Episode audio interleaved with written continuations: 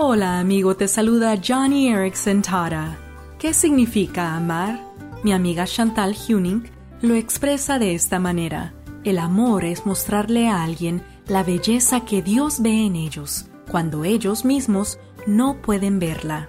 Me encanta la actitud de mi amiga, pues Chantal es una mujer joven, con parálisis cerebral y tetraplegia. Sus brazos y piernas están afectadas, junto con su visión y habla. Sin embargo, Chantal ha abrazado la verdad de Eclesiastés 2, donde se nos dice, Dios ha hecho todo hermoso. ¿Piernas y brazos que no funcionan? Sí, ellos son hermosos. Tal vez conozcas a alguien que esté luchando con la imagen de sí mismo. Puede que incluso seas tú. Si es así, te animo a amarte a ti mismo y a tu prójimo con el amor de Dios, el que te creó para reflejar su imagen y su carácter.